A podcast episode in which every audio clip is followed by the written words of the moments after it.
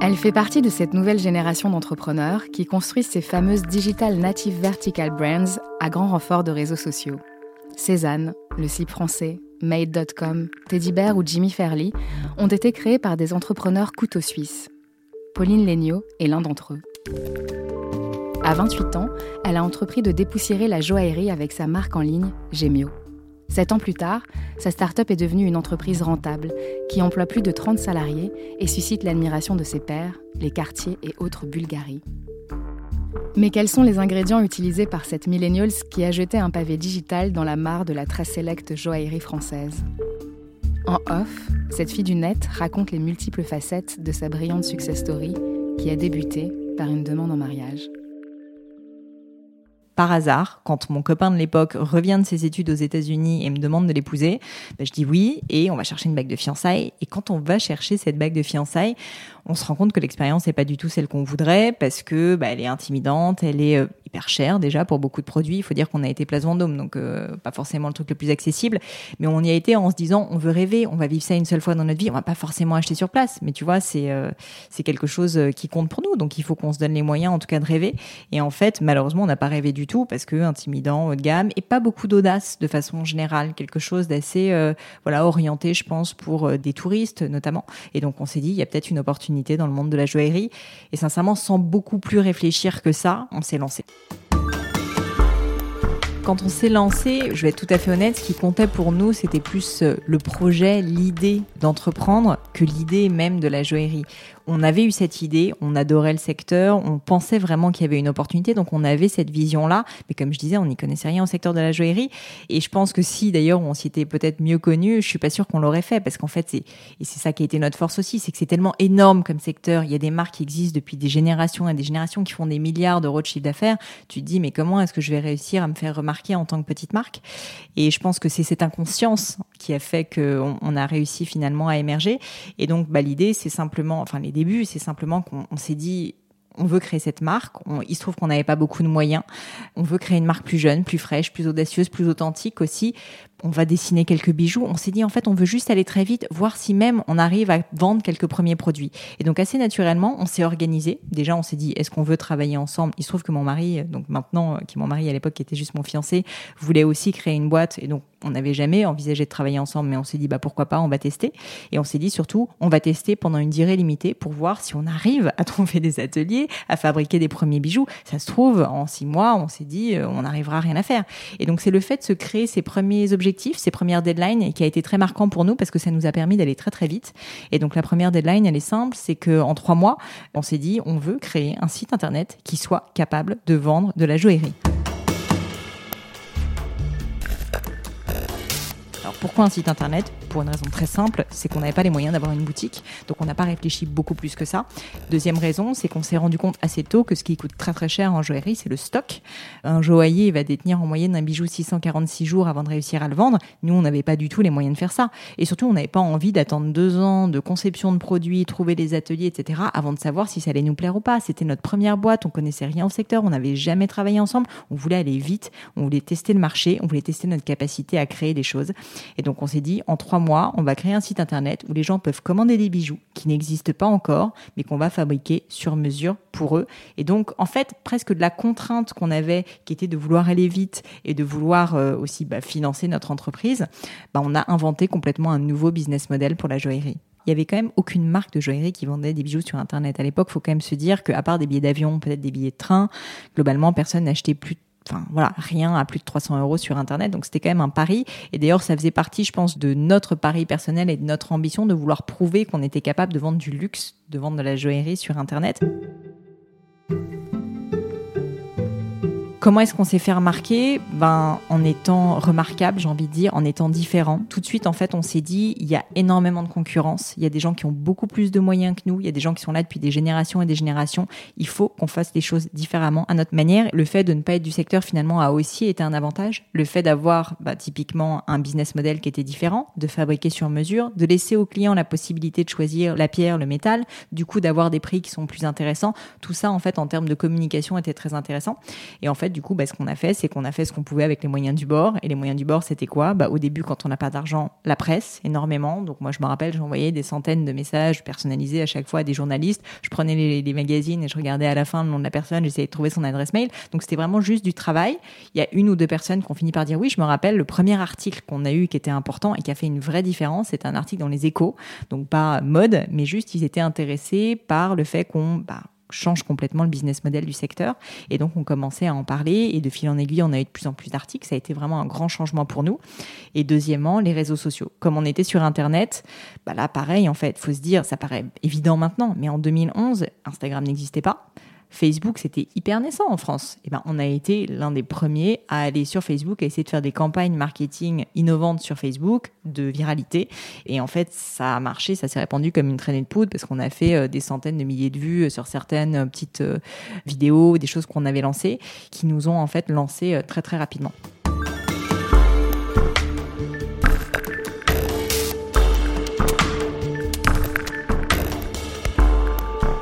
Est venu ensuite, un peu plus tard, d'autres campagnes d'affichage, et notamment celle que euh, peut-être certains d'entre vous connaissent, qui est celle avec notre petit chat rose, mais qui arrivait un peu plus tard finalement. Elle arrivait en 2014, alors que la, boîte Gemio a été créée en 2011. Donc euh, on a mis un peu de temps quand même avant de dépenser de l'affichage dans le métro.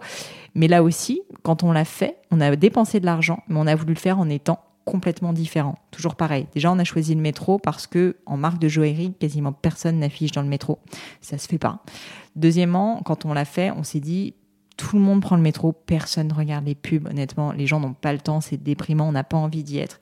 Qu'est-ce qu'on peut faire pour que les gens aient envie de s'arrêter, les gens aient envie de se prendre en photo devant cette publicité? On voulait réellement créer une pub virale. Et en fait, l'idée est venue un peu par hasard quand je regardais une pub euh, de, chez euh, Cartier où une très belle panthère bah, saute un peu sur les toits de Paris, etc en me disant bah, finalement le bestiaire animalier c'est quelque chose qui est très utilisé en joaillerie. Nous on va jouer de ce code. Et plutôt que d'avoir notre panthère ou comme chez euh, par exemple Bulgarie ils vont avoir un serpent ou chez Chomet ils vont avoir l'araignée. Nous on va avoir ben, notre petit animal à nous qui est à l'image de notre marque bienveillant gentil trop mignon qui est un petit chaton. Et donc on l'a mis en rose juste parce qu'en fait on trouvait que c'était adorable et que ça fonctionnait très bien. Et en fait, il y a une idée intellectuelle donc qui est de se dire bon, on va créer de la bienveillance, on veut créer un rapport positif à la joaillerie alors que normalement c'est plutôt intimidant. Mais aussi, je pense que le concept de base et la raison pour laquelle ça a marché, c'était juste que c'était remarquable au sens où les gens s'arrêtaient quand ils sortaient du métro. Honnêtement, ils se prenaient en photo devant. Et cette campagne d'affichage qui est assez mythique, c'est que euh, je, je, m'en rappellerai toute ma vie quand on l'a sortie, c'était en novembre 2014. Enfin, vraiment, déjà sur le trafic, le trafic sur le site a été multiplié par deux on a fait 250% euh, de croissance euh, les mois qui ont suivi. Et juste, les gens se prenaient en photo devant, se taguaient. On crée un hashtag Gmiaou quand même, qu'ils ont créé eux-mêmes. Et voilà, ça a été une campagne virale. On même apparemment contacté euh, la régie de Média Transport, donc qui est la régie pour faire de la publicité dans le métro, en leur disant n'enlevez pas le chaton rose, on l'adore, il est gay notre mois de novembre. Donc voilà, donc l'idée de base est toujours dans ce qu'on fait avec Gemio, c'est d'essayer d'être créatif en fait tout simplement sur notre marketing et sur notre différenciation parce que sinon, en fait, bah, il faut juste beaucoup plus d'argent et, je pense que c'est pas notre valeur ajoutée. Notre ADN, c'est l'audace. Donc, euh, on essaie d'être audacieux dans ce qu'on fait.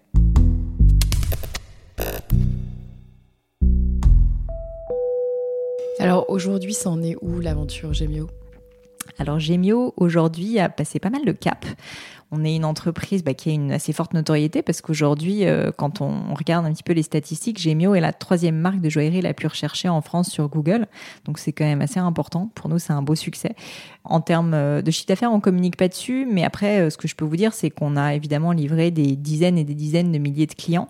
Surtout, ce qui est très important pour nous, c'est qu'on a des taux de réachat qui sont importants et qu'on a un taux de satisfaction qui est vraiment très important aussi. Tous les mois, on a à peu près 30% de nos clients qui sont des clients récurrents. Ce qui en joaillerie en fait est extrêmement rare et je le dis pourquoi parce qu'en fait pour nous l'expérience et le fait que nos clients vraiment vivent un moment différent quand ils achètent un, bijou Gémio, ça faisait partie de l'ADN de la marque au départ et donc le fait que bah, finalement ça soit un peu euh, réalisé grâce, enfin et qu'on s'en rende compte notamment grâce à ce KPI d'avoir du réachat, bah, c'est hyper important pour nous. Où est-ce qu'on en est? On a une entreprise d'une petite trentaine de personnes, on a maintenant trois boutiques, deux à Paris, donc une dans le sixième, une au printemps Haussmann et une à Lyon. On souhaite toujours s'étendre et puis euh, bien évidemment ce qui est très important, on n'en parle pas assez, c'est que Gemio est une entreprise maintenant qui est rentable, donc ben, qui s'autofinance et qui finance ses propres projets. Donc j'ai envie de dire que c'est une entreprise qui est pérennisée. Et ça, c'était hyper important pour nous. Ça fait quand même maintenant sept ans qu'on travaille sur ce projet. Et au-delà de créer une marque qui est à la mode, qui marche bien, qui crée de beaux produits, en fait, on ne voulait pas que ça s'arrête et que ça soit comme un feu de paille et que le jour où, euh, bah, je sais pas, il y ait des difficultés euh, pour une raison X ou Y, en fait, on, soit à risque parce que c'est trop important pour nous. Et donc, euh, c'était assez clé, en fait, de vraiment travailler ce point-là. Et donc, bah, c'est le cas maintenant depuis au moins un an.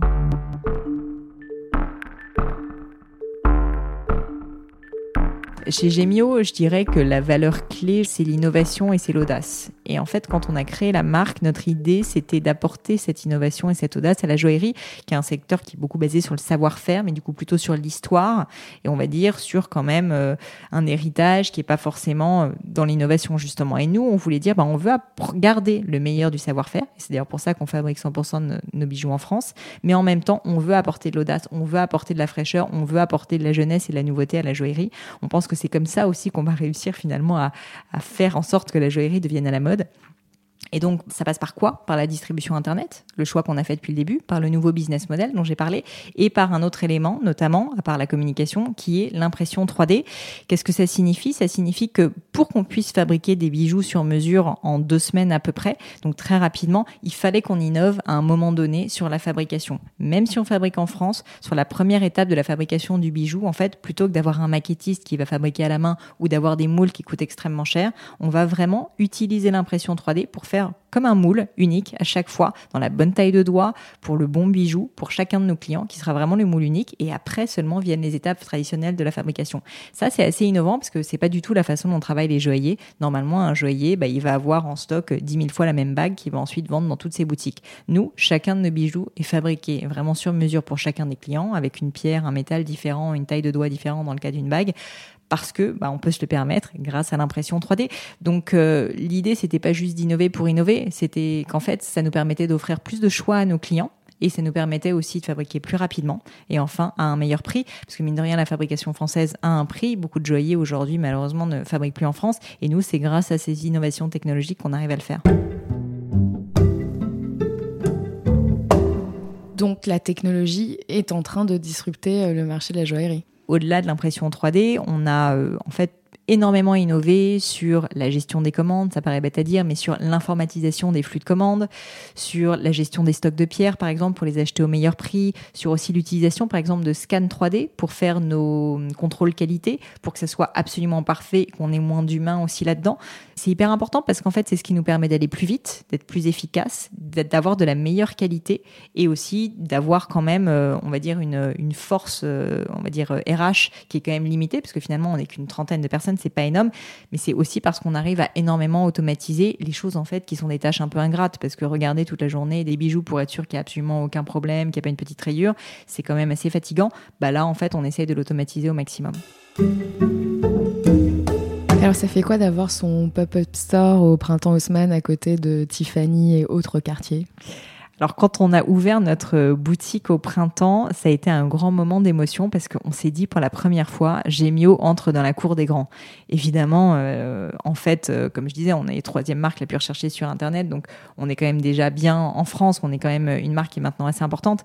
Mais c'est vrai que le fait de rentrer au printemps, c'était une vraie étape pour nous. C'est pas nous qui avons été démarcher le printemps, c'est eux qui sont allés nous chercher. D'ailleurs, les, les Galeries Lafayette l'avaient fait en même temps. Et on a hésité beaucoup parce que ça faisait pas partie de notre business model en réalité de distribuer ailleurs que chez nous. Mais après, on a réussi à s'arranger avec eux et c'est vraiment notre boutique qui est au printemps. En termes d'image, c'est hyper important. Et puis, on apprend plein de choses en fait parce que finalement, les personnes qui viennent au printemps, c'est pas tout à fait la même chose que celles qui viennent dans nos boutiques. Les personnes qui viennent dans nos boutiques connaissent déjà la marque, viennent exprès, c'est vraiment de la destination. Au printemps, c'est pas la même chose. C'est des personnes qui passent par là, qui découvrent parfois la marque, parfois ils la connaissent, mais ils n'ont jamais vu les produits de près. Et donc, on va vraiment avoir une approche différente. Donc, en termes même d'expérience, pour nous, c'est hyper intéressant. On le regrette pas, ça marche très bien. Donc, euh, a priori, je pense qu'on restera encore un moment là-bas.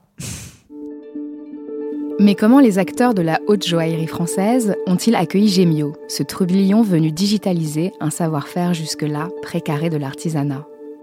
Au début, bon, ils ne connaissaient pas, ils s'en fichaient, c'est normal. Ensuite, euh, ils ont commencé à se dire, tiens, quand ils ont vu les premiers articles dans la presse, etc., qu'est-ce que c'est que cette petite marque? Et je pense qu'ils nous prenaient pas trop au sérieux. Et en fait, maintenant, ce qui est hyper agréable, c'est que, bah, on sait qu'on est, par exemple, très souvent euh, cité en exemple, notamment de la digitalisation. Enfin, je pense qu'on on s'occupe de, choses en fait qui sont des, points quand même euh, compliqués hein, pour des marques de luxe d'avoir euh, un vrai canal de distribution sur internet c'est pas si simple. Et donc maintenant je sais qu'ils nous regardent de près mais ils nous regardent en fait euh, ben je pense avec avec je dirais pas de l'admiration mais quand même avec un vrai intérêt. Et donc bah très souvent même je vais faire des talks là-bas on en discute. Enfin c'est assez intéressant parce qu'en fait je pense qu'ils ont beaucoup de choses à nous apprendre sur le savoir-faire sur la création enfin sur le storytelling. Et nous bah, finalement on leur apprend aussi des choses. Donc c'est plutôt vertueux pour l'instant. Et voilà, je pense que c'est un peu ce qu'on souhaitait, c'est rassembler le meilleur de deux mondes. En toile de fond de cette aventure entrepreneuriale se dessine l'histoire d'amour de Pauline et Shérif, son mari et associé. En off, on lui demande si travailler ensemble est une fausse bonne idée. Travailler en couple, c'est quelque chose euh, où on a mis un peu de temps à s'ajuster, je dirais. Mais euh, non, blague à part, euh, blague à part, évidemment, on s'engueule très souvent. Là encore ce week-end, on, s'est engueulé pour des histoires de boulot où j'ai dit à mon mari en hurlant que je ne bosserai plus jamais avec lui. Mais en fait, évidemment, un quart d'heure plus tard, c'était terminé. Et en fait, on a très envie de continuer à travailler ensemble, je pense, pour toute la vie. Mais c'est sûr que c'est pas simple. Après, on a appris, je pense, à solver les disputes beaucoup plus vite, mais ce qui finalement est très bénéfique aussi pour le couple de façon générale, parce qu'en fait, euh, quand on travaille ensemble, on peut pas comme ça juste se faire la gueule devant 30 employés pendant des semaines, c'est impossible. Donc au final, euh, bah, on a appris juste en fait à se dire les choses, à se dire un peu tout ce que tacitement on, pense, et surtout à crever les abcès, y aller et se dire ok c'est bon et à pardonner. C'est bête à dire, mais je pense que quand on travaille en couple, tu es obligé euh, de bah, d'accepter que tu fais des erreurs, d'accepter que l'autre fait des erreurs et juste de passer à autre chose. Et c'est pas grave et c'est le mieux pour la boîte. Et c'est bête à dire, mais c'est aussi quelque chose qui est très très important pour un couple de façon générale. Donc au final, même si c'est pas simple tous les jours, travailler ensemble, je pense, nous a encore plus soudés, euh, même au niveau personnel.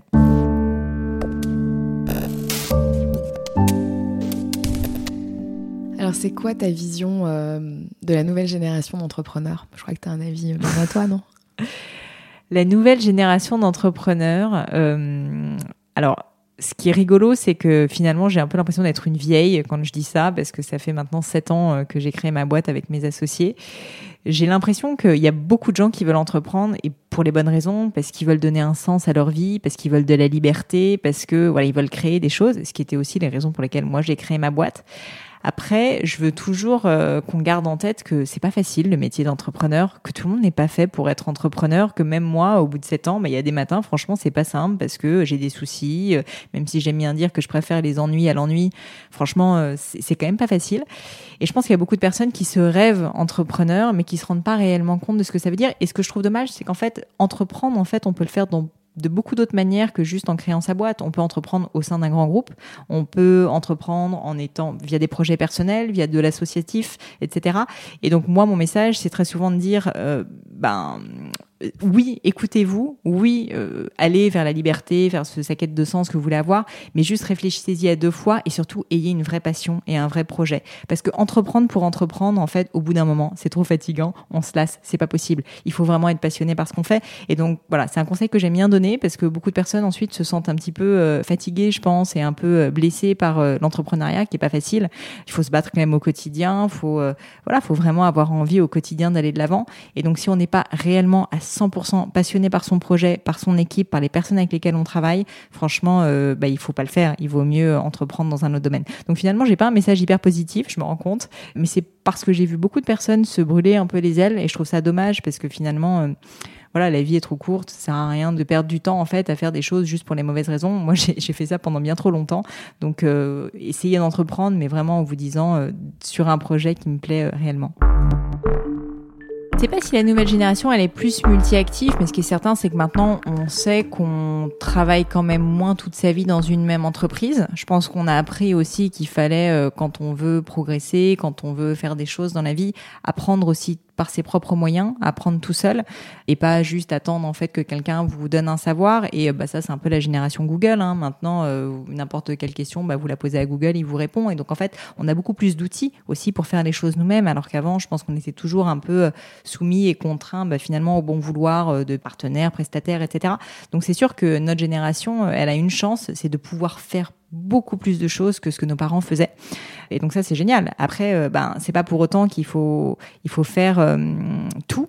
Moi je suis assez convaincue que dans la vie il faut faire des choix. C'est pas facile, mais on peut pas tout faire parce que sinon on fait rien de bien. Et donc il vaut mieux ben vraiment se poser les questions et se dire ben moi je vais me focaliser sur trois quatre projets. Et c'est pas pour autant que t'as pas envie de faire plusieurs choses en même temps. Moi j'ai mon podcast et j'y tiens et je suis ravie en fait de le faire, mais j'ai pas non plus dix activités en parallèle de Gemio. J'en voulais quelques-unes et pour moi c'était important pour me nourrir. Et je pense que pour beaucoup de personnes, avoir plusieurs activités, c'est important justement pour se nourrir, parce que finalement, c'est comme ça aussi qu'on progresse. C'est parce que bah, tu vas travailler, euh, je sais pas, dans le secteur de la joaillerie et avoir une idée créative que ensuite tu vas pouvoir l'appliquer à ton podcast ou vice versa. Donc ça, j'en suis convaincue. Mais pour autant, il faut pas non plus tout faire. Et euh, je trouve que la, limite est pas si simple en fait euh, à comprendre. Mais je dirais qu'il y a un travail vraiment important que chacun doit faire, qui est de se dire, ben qu'est-ce qui compte pour moi, quels sont un peu les trois, quatre grands projets sur lesquels j'ai envie de travailler, pendant combien de temps, et ensuite foncer.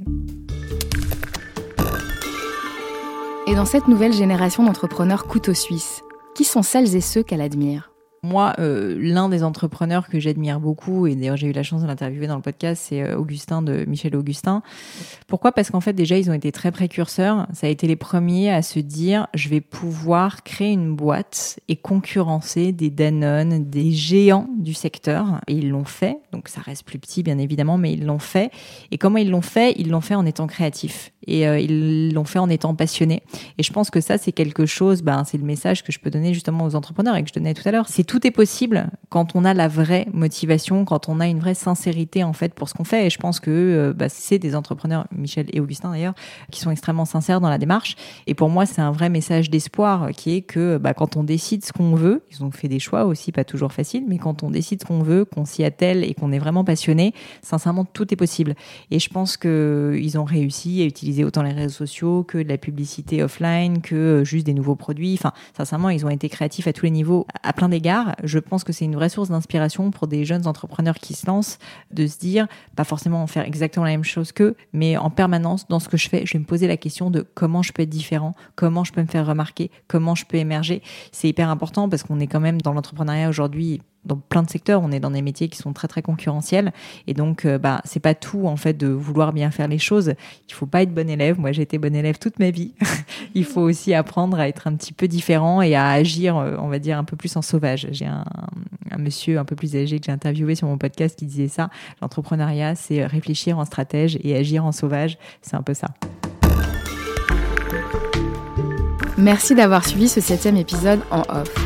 Je vous donne rendez-vous dans un mois pour parler de la façon dont nous pouvons tous demain devenir des mécènes.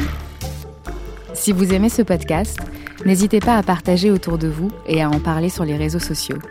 Retrouvez-nous sur Apple Podcast, SoundCloud et toutes les plateformes de podcast. Et n'hésitez pas à nous laisser des commentaires et des petites étoiles.